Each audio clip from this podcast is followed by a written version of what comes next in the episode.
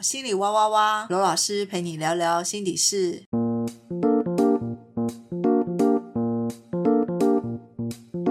大家好，我是罗顺老师。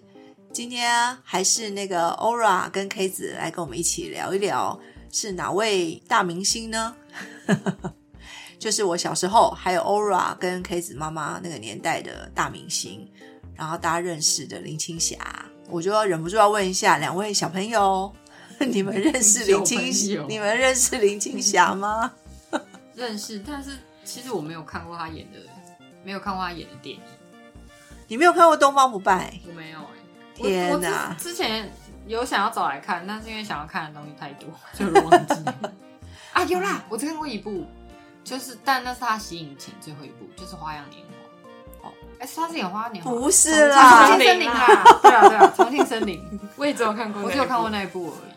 而且他那戏份很少吧？对，而且他的那个形象跟他前期的形象是完全不一样的人，所以我那时候有点没办法对起来。那时候找照片的时候，罗老师有看过吗？有啊，《重庆森林》有看过啊，对对对对对《重庆森林》也是我们嗯中年时代经典名片，我大概看过 N 遍吧。真的哦、有一些经典经典名片，我是会看过很多遍。嗯嗯嗯，那我知道，因为林青霞在那部戏里面，她会穿一个风衣，然后戴一个金色的假发，然后戴墨镜，所以你们根本看不到、看不带到她表情。对对对，所以其实那部戏很有趣，它就是呃，我猜啦，王家卫导演就是说，他让他最有特色的全部掩藏起来掩盖掉。譬如说，他以前就是长发飘飘，嗯然后让他戴金色假发，嗯然后他身材很纤细，像仙女的这种身材，就让她穿上风衣，对，嗯然后戴墨镜，她最美的脸，对，最美的眼睛，然后让她戴墨镜，然后她就是一直在走路，嗯，对，在香港的街头走来走去。嗯，啊天哪！所以你们这些小朋友最后对她的印象就是一个非常神经质的女神。但其实我忘了那个角色在演什么。我觉得他有很有个性。我我那时候就觉得他演那个角色很有个性，很怪。因为跟因为他应该说里面跟其他人比的话，就是他的特色超级鲜明的。所以，所以欧然，你对那个林青霞还有什么其他认识吗？就是我妈妈会，就是我跟我她跟我妈妈讨论的时候，她就会说她是个玉女，她是会眼睛发亮说她是玉女。就是，但我有点不太理解，是因为林青霞那时候淡出影圈。就是是我出生前，所以对，就是我真的完全没有办法理解我妈妈到底为什么会就是对眼睛发亮对对对，她就是觉得玉女形象，然后她很喜欢林青霞，这样对，所以呃，林青霞是那个你妈妈那个年代，也是我这个年代了哈。我们这个八零年代的人，就是说，我们心目中几乎是呃没有任何负评的一个女的大明星，嗯而且只要是她出现，大家就会马上哇，就是我猜除了她的美貌之外，她就真的是一个一个时代的那个明星的那个特质。嗯然后对 Case 有问我说，那她跟我们曾经讲过的周海媚有什么差别？我是刚刚灵光乍现，就是说，我们我们上次谈到周海媚的时候，会觉得那是一个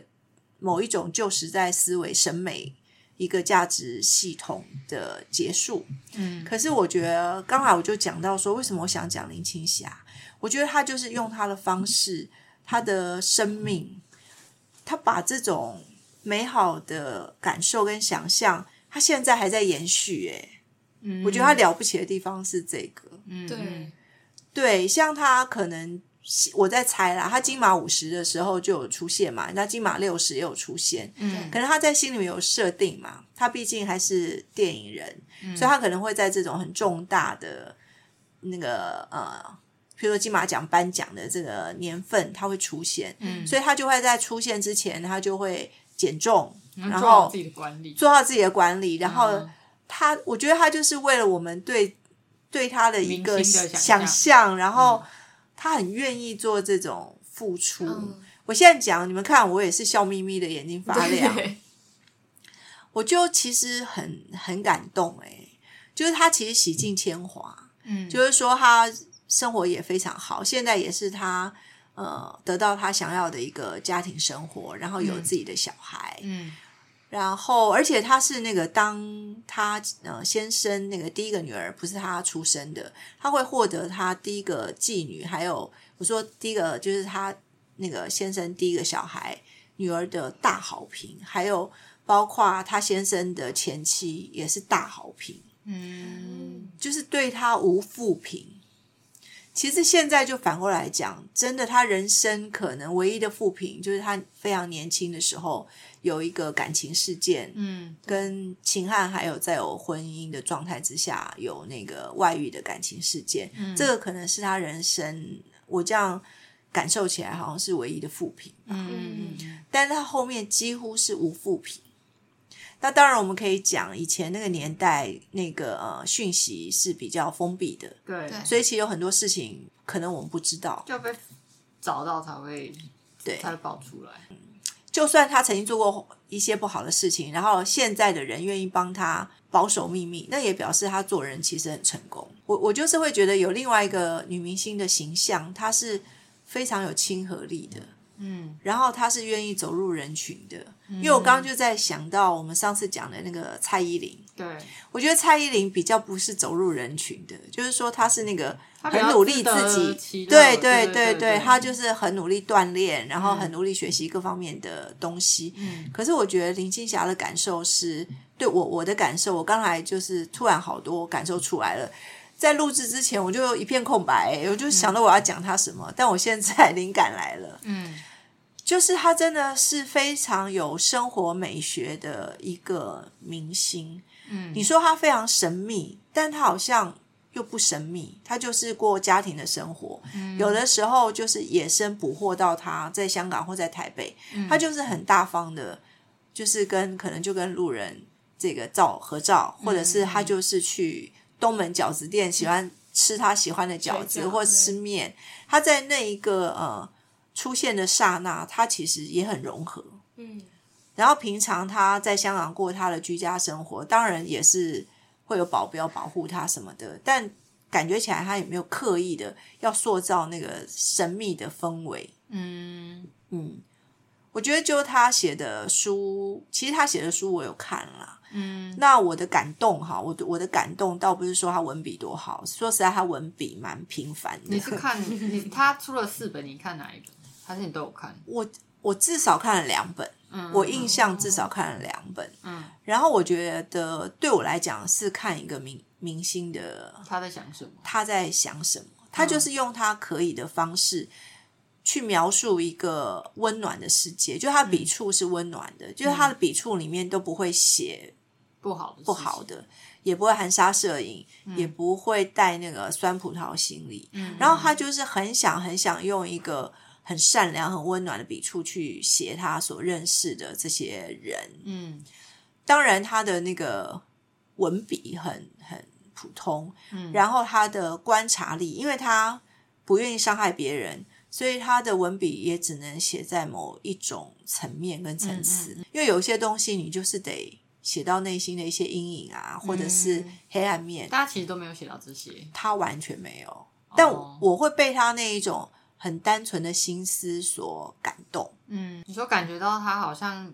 跟这个世界的连接都很美好。对对，其实他年轻，虽然就是如果听他讲，他会毅然决然，他完全不不这个眷恋任何明星生活，就是他在当明星的时候，一定是很痛苦的，压力很大，对，毕竟他出道的时候还很年轻，非常非常年轻，对，嗯所以他是。跟我妈妈那个时代，所以你看，已经不止老中青了，还有老老中青。嗯，所以你你们对这样的一种生命形态，你们的看法是什么？你们会认同它吗？其实它可能是我妈妈那个年代，还有我这个年代非常认同的嗯一种生命形态。嗯嗯嗯，所以那个 Ora 才说，他一定很压抑，他妈妈脸上眼睛为什么闪亮亮？讲嗯，他知道林青霞是谁。对，那个感觉，那就是他妈妈，你可能你妈妈她内心对这样的一种女性，嗯，她所拥有的特质、资源跟生命形态，你妈妈是完全认同的。对，我觉得应该是。然后，所以就是在找资料的时候，我觉得同时也会有共鸣，就是我就是可能会知道我妈妈可能喜欢她的原因会是什么？我觉得我自己很佩服林青霞的地方是，我觉得她是一个很多产的人，然后他会学很多事情，即使他到现在。就是像什么绘画、写作，我觉得他画画很厉害，虽然是临摹，对，还有唱京戏，对对对。然后我就是觉得，就是他一个这样的人，然后他是维持的，怎么怎么说，就是一贯的生命态度嘛。就是我一直觉得他是一个很有能量，然后很饱满的人，然后他很愿意尝试新的事情，而且就是刚刚老师有讲，就是他其实没有那种大明星的架子。就是我在他那个访谈里面，他就说，其实就是要打乒乓球，就是想办法跟认识更多人，你才会就是跟认识更多朋友，然后让自己就是更开阔一点。我就觉得哇，他就是不是我认知中有一个明星架子的人，所以我就是那个时候就很可以理解说，哦，我妈妈可能会喜欢他，也是因为某方面也是可能是因为这样吧。对，这就我就讲说，他是少数拥有那种大明星特质，然后你。他，但他出现在你面前的时候，你又不觉得他有一个威胁感或者是攻击感？哦，对，这跟我们上次讲章子怡就是就有很大的差别。对，两个人放散发出的气，我觉得有很大的差，完能量场完全不一样。就是你，我我在猜，我们如果遇到林青霞，我们就会觉得哇，然后我们所有的都愿意给他。哦，对，想要跟他分享。对对对对，想要跟他分享。然后可能就像上次讲，跟章子怡就会有一种啊距离感，因为我们害怕我们会被他剥夺，嗯或者被他比较，就是我觉得好好有趣哦。就可以只说害怕，就是觉得他也看不上我 们。对对对对对。就 这样想起来，就是光想他们两个人的形象，就是章子怡可能就是有一种蛮明确，就她气场散发出来，可能就是有蛮明确的排他性吧。然后林青霞可能就是。我觉得他可能就是有点，就如果以这几年看到的照片的话，就是会有一种母性吗？母性、阴性的那个力量，就是他好像能够包含很多东西进去。对，但我这边还是要为张子平那个章子怡说，张章子怡是说一下话，嗯，因为他可能还是年轻啦。对对对，就也许他年龄在，对他们如果。透过这个岁月的那个历练啊，他说不定之后，尤其他现在也有两个孩子嘛，所以未来他也不一定是我们现在讲的那种特质。嗯，但我我觉得可以讲一下差别，差别就是章子怡就是说她的努力跟成就比较是为了他个人，就是他个人那个我我是这么有能力的人，我是对我是这么优秀的人，然后我是这么一个有成就的人，我想要成为一个成功人士。嗯。那我觉得，就林青霞的感觉，就是说，就是她现在的阶段已经不在乎她自己成不成功。嗯，我觉得她那个温暖是来自于她知道她的成功是来自于别人对她的付出，还有就是说，她知道她会成功，不是个人，是她是周围所有的人，然后跟她连接在一起。嗯，然后他他有。他现在所拥有的那些呃功成名就，嗯，所以林青霞的感觉就是，他只要出现在人群面前，他都愿意把他最美好、最有爱的那一面，他要回馈给我们这些他的粉丝、嗯迷妹。我觉得那个感受很不一样。嗯，那有一种明星他出来，他就是接受粉丝迷妹对他的喜爱。嗯，这这两个这两个能量状态其实是有一点点差别。就呃一个比较。比较双向，一个比较单向。对对，所以我觉得呃也好，可能就在那个过年期间吧，我们就讲一讲这个比较温暖特质的 女明星这样子。嗯，而且我就常在想，她很小，林青霞很小很小就成名了。嗯，而且大家对她成名的那个状态也是深信不疑，就是她真的是在西门町，然后。其实高中毕业，然后大学也没考上，因为他也不爱，对他也不爱念书。然后就在西门町跟朋友逛街看电影的时候，然后就被星探看见。嗯，所以这个故事也是给了很多人误导，以为在路上街头 走一走会被星探发现。这个是我以前在学校的时候就会跟学生讲说：你们千万不要异想天开。就是第一个是在很早很早那个年代，第二个你必须要有林青霞那样的特质、那种资质跟条件，才会有这种际遇。哦，所以那时候学生们都会有这样的想象、幻想啊，就觉得说我我是不是在路上就会被星探发现？什么之类的，我就觉得很有趣。那个国中生就会有这种幻想。那像你小时候有这样憧憬过吗？我没有哎、因为我我自知自己的条件啊，那我是很务说，实看待，就是想要变成，就是有机会可以变成明星之类的。有哎、但是我我觉得 K 早厉害哦，你今天读到我一个很重要的讯息有，写啊，你有写过，就想说好像有有有，我我对表演，我对表演有一种热情跟渴望。譬如说，我有参加剧场的表演嘛，哈、那当然我心目中会有一个想象。嗯，然后，好吧，那我们就今天除了林青霞，可以讲一下其他人。好好听啊！我我我小时候其实因为看那个呃综艺节目哈，嗯那以前我们的年代有那个综艺一百，有那个短剧，嗯连环炮这类的。嗯其实我心心里面最想，我想当喜剧演员，嗯嗯所以我心目中的偶像是李国修。哦，对，然后我就是很想说，你知道我小时候疯狂到就是，我想说我要跑到华视门口，然后等李国修，然后我要跟他说我要拜他为师。傅，那时候几岁？我忘记了 我忘记了，可能是对我小时候应该是国中吧，嗯。国中看这些节目，嗯。国中就会觉得哇，好好羡慕哦。嗯嗯，但我没有想象说我想要当那个玉女明星，因为知道嗯我没有那个资格跟那个条件，嗯嗯嗯，但是就会很喜欢那个李国修。我以前小时候其实也有，但是我想不起来，我小时候特别喜欢那个演员。可是我小时候也有一阵子是非常喜欢表演，不管是舞蹈或者是上台表演这样。但当然我还是会非常的紧张跟害羞。可是因为我有感觉到我做这些事情的时候是觉得开心的。刚好老师有讲到李国修，就是表方他有来我们学校开戏剧所，然后所以我那时候其实很想要参加那个那个戏剧社，不过我就是被家人阻止。他就是说他怕，因为他知道我如果想要投入某件事情，我就会完全不管其他事情，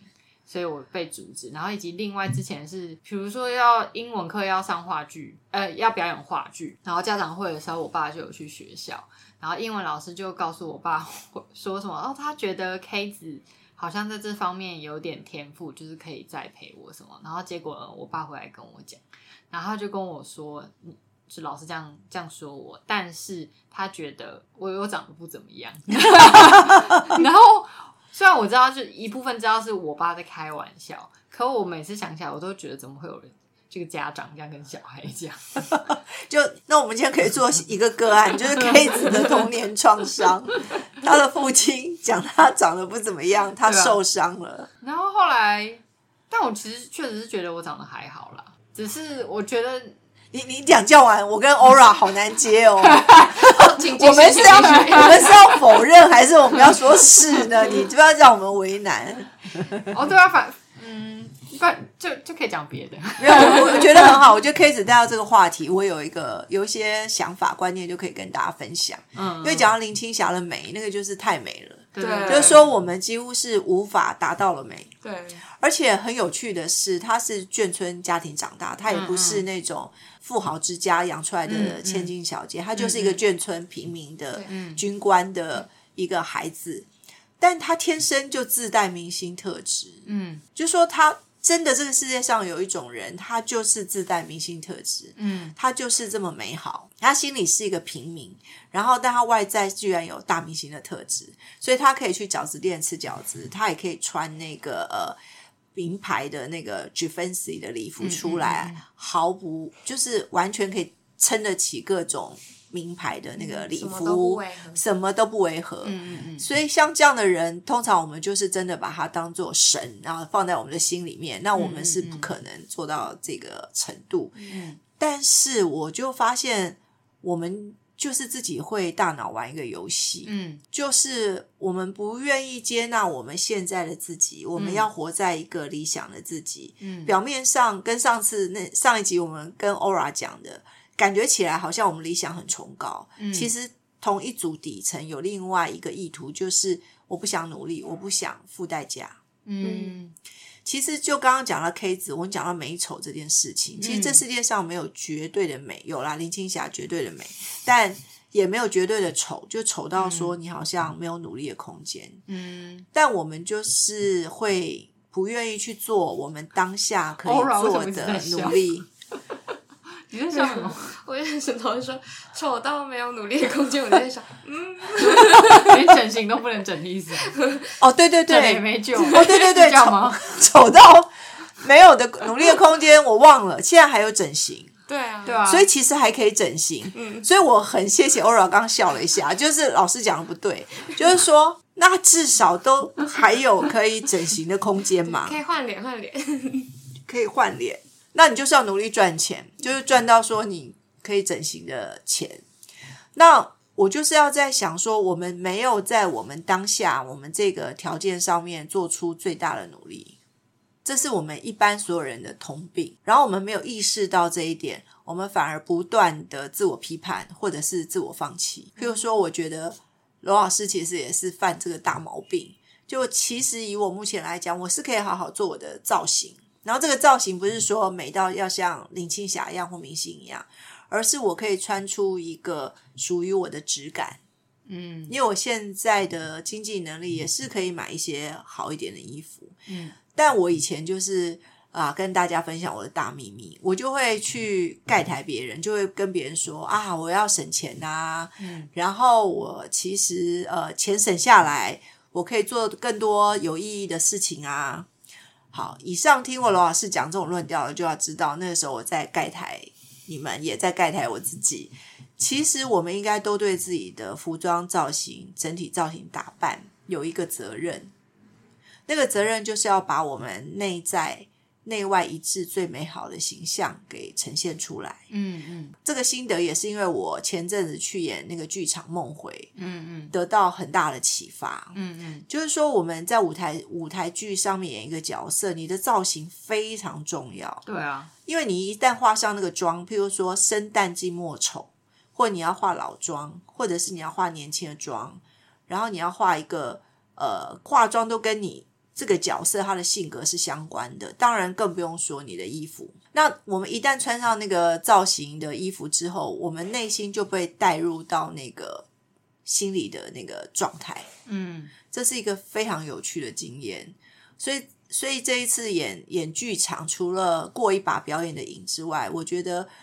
给我重重了一击，就是说我不能够再忽略我个人那个造型的问题。然后，我觉得这是对我们自己不负责任，然后也对别人不负责任。嗯嗯嗯，嗯，为什么是对别人不负责任？因为别人会看到我们啊。他就给他看了。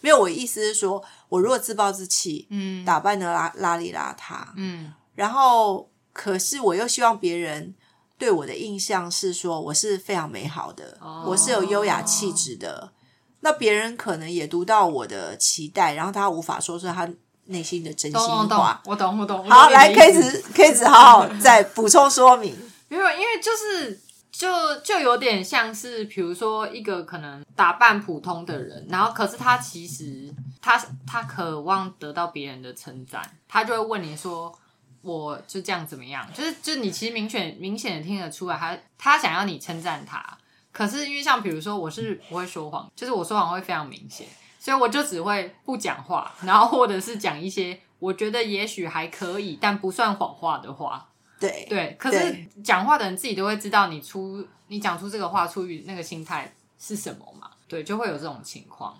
可是如果你想要让别人说出来，你真的想听到的话，就是其实你还是要你就是要做到那营造出来那对你就是要做到那个程度啊。你比如说，你的造型真的就跟你的特质，跟你期待别人回馈你的，它是一致的嘛？嗯那你就会得到你要的。但我们通常不是，我们就是期待别人要给我我要的，但是我不愿意付出努力，所以我潜意识都会像 K 子就会很敏感，他就会感觉到他被别人压迫，别人其实很期待讲听到什么话。嗯，我觉得这个在人际沟通关系里面常常见到，对啊，所以大家要理解，如果你的人际关系不好，或者你老觉得别人没有给你你要的赞美，其实我们回过头来看自己，是不是自自己内心的设定错误，或者设定过高，嗯。或者是有不切实际的期待。嗯。其实不是别人对你不好，是你对别人太不好了。而且其实其实提问的人，我觉得，因为他们也会听得懂，我觉得啦，他们某种程度还是可以听得出来，就是回他问题的人，他那个真心程度是多少 我觉。得感受会很其实其实我感受得出来，所以其实就是在就是你都知不要为难别人就是啊。其实你你知道我知道，可是你又要别人说一个就是你想听的，可是你也知道别人说的并不是真的真的的时候，其实那样的回答自己还是会受伤。就算他说哦你很漂亮，你很帅之类的，但你听到以后就觉得哼，你只是在安慰我。没有错，就 对不对？Ora 先讲，所以我就觉得，其实你爸爸对你说的那个是很真心的啊、因为我妈有时候说，他们比你中指，我的意思是说，我妈就会说不会啊，你很漂亮，我就会觉得屁啦，怎么可能？你不要跟我说一些就是要务实平等，就是我觉得我妈我爸妈就是会那种会觉得哦，我要建立我小孩的自信心这样，哦然后就会给你赞美。但我有时候就会觉得，可是这种我你明明也不觉得这样，我就会觉得你明明也不觉得这样，我明明也不觉得这样，为什么我们都要在一个？不要活在那个谎言中。所以我才说你爸回的很好啊。然后所以我妈她比如说她如果买衣服，然后她自己在那边试穿，然后问我说觉得怎么样，我就是顶多就是哦还不错。其实其实我妈是长得漂亮的没错，对，然后她年轻的时候她也会说哦会有点像是林青霞那种类型，就是她确实年轻的时候是有种玉玉女气来，对，但是就毕竟就是年纪大了，对对对对，随着嗯年纪的增长，那总之，比如说他也是会希望我给他一些回馈。那有时候我觉得还好的时候，他可能会有一些不满意，我说：“可是你就长这样。你还不是用你爸爸的模式？”对，没错，你受到很好的教育，我们一家都不说谎，一家应该说一家人都没有办法说好听的话，你父亲对你很真诚，真诚。他把他内心真心话对你讲，然后不知道小孩子 会受伤。但是我觉得很好哎、今天我们讲了一个很棒的事，因为 Ora 的父母可能觉得要鼓励他，但 Ora 内心其实也是很痛苦的，就是大家都读得出来。就是他觉得我就是他活在一个谎言，就是为什么我们要不讲真心话？嗯，所以讲到这就会说啊，大家都对这件事情放开，就是你看懂了你就放下，因为跟你讲真心话，你可能也接受不了，对啊，然后跟你讲假话，你又说你是骗我的，对啊，对啊所以其实是我们自己很难搞。对，嗯，那我就是自己无法接受自己。对，嗯嗯，那我们就是再推进一点，就是说人际沟通上面尽量把空间让给对方，就是说嗯你说这样也可以，你说那样也可以，反正我自己知道我自己是什么样的状况。对啊，然后会减少很多我们一直去问一些不恰当、为难别人的问题。你知道我的吗？啊，怎样？你知道老师，你知道大家超常问别人说，你觉得我今天穿的怎么样？这个鞋子好看吗？可是我通常这样问的时候，都其实都是因为我自己很满意，然后只是要你称赞我，并并不是我觉得就是我是真的想要听到你称赞我，然后我才问你。你应该知道吧？我知道，我知道。那现在就会大家都可以了解 K 子，就是说 他小时候因为他爸爸说了他说了真心话，他一直有一个记忆，所以他就会觉得说不行，我现在直接告诉你我要赞美。原来如此，可是其实我我刚刚那样想，我觉得这件事情其实蛮重要的欸、就是我说的重要，就是我后来会渐渐发现，其实我会有一点下意识的想要减少，或者是我会想要趋向能够让我说真心话的人，就是待在一起，因为我就是就像我前面说，我觉得我可能就是我没有办法讲出，我觉得其实没有到某个程度的话，那如果就是有人希望我回应的话，我就会觉得不知道该怎么办。对，所以我就是想跟大家分享，大家能够能不能够一起学习？学习什么呢？就是说，我们尽量做到一个别人他可以很放松跟我们说他真心话的人。嗯就是说，我们内在空间要变大，嗯然后我们更能够包容别人各种不同的意见或别人不同的批评。嗯嗯，两两个概念想跟呃大家分享，一个嗯就是说，别人的批评，我在内在我可以把它转化成一个正向跟有效的讯息，就对我有益的讯息。嗯就是说，我们去透过别人对我们的批评，我们去理解他，他为什么会对我讲这样的话，然后我们去善解对方的心意。那就算是我已经很明确知道对方就是要攻击我，嗯，但我也不是以牙还牙、以眼还眼攻击回去，而是我真的再去思考、往内看，说我们到底发生了什么事情，然后他要攻击我，而不是到我被攻击的时候，我就是突然觉得自己很无辜，就是我为什么被攻击，我可能要往前推。我之前可能什么地方攻击他，或者让他受伤，或者他这个个性，他可能都一直很愤怒，所以他习惯用一种喷喷这种情绪的方式攻击别人。我还是可以了解他的生命形态，嗯所以我们就会把这个批评转化成另外一种对我们生命发展有益的资粮。然后第二种就是我们一定要把我们自我价值感的来源不要放在别人对我们的评价上面，我们应该建立一种。呃，良好的、正确的、客观务实的一个自我评价系统，就我所有的价值感来源都是来自于我努力付出，我就得到什么结果，然后我从这个结果上面一点一滴去累积我的成就感跟价值感，而不是来自于我要别人怎么称赞我，或者是别人怎么看我。那这个非常危险，因为只要别人一批评你，你的自信心就垮台。我觉得蛮好的，我也没想到今天我们会讲到这个点上有面，点突然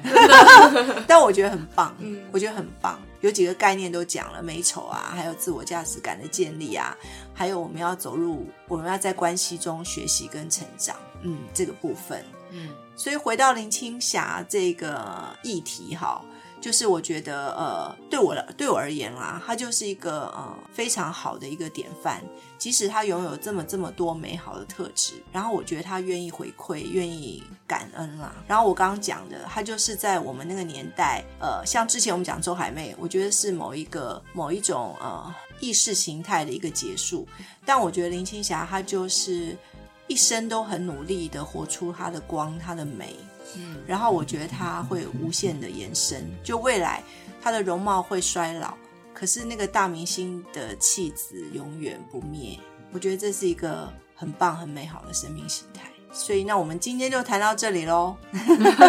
我们下次见，拜拜。拜拜。完蛋，罗老师演讲自己把它讲完。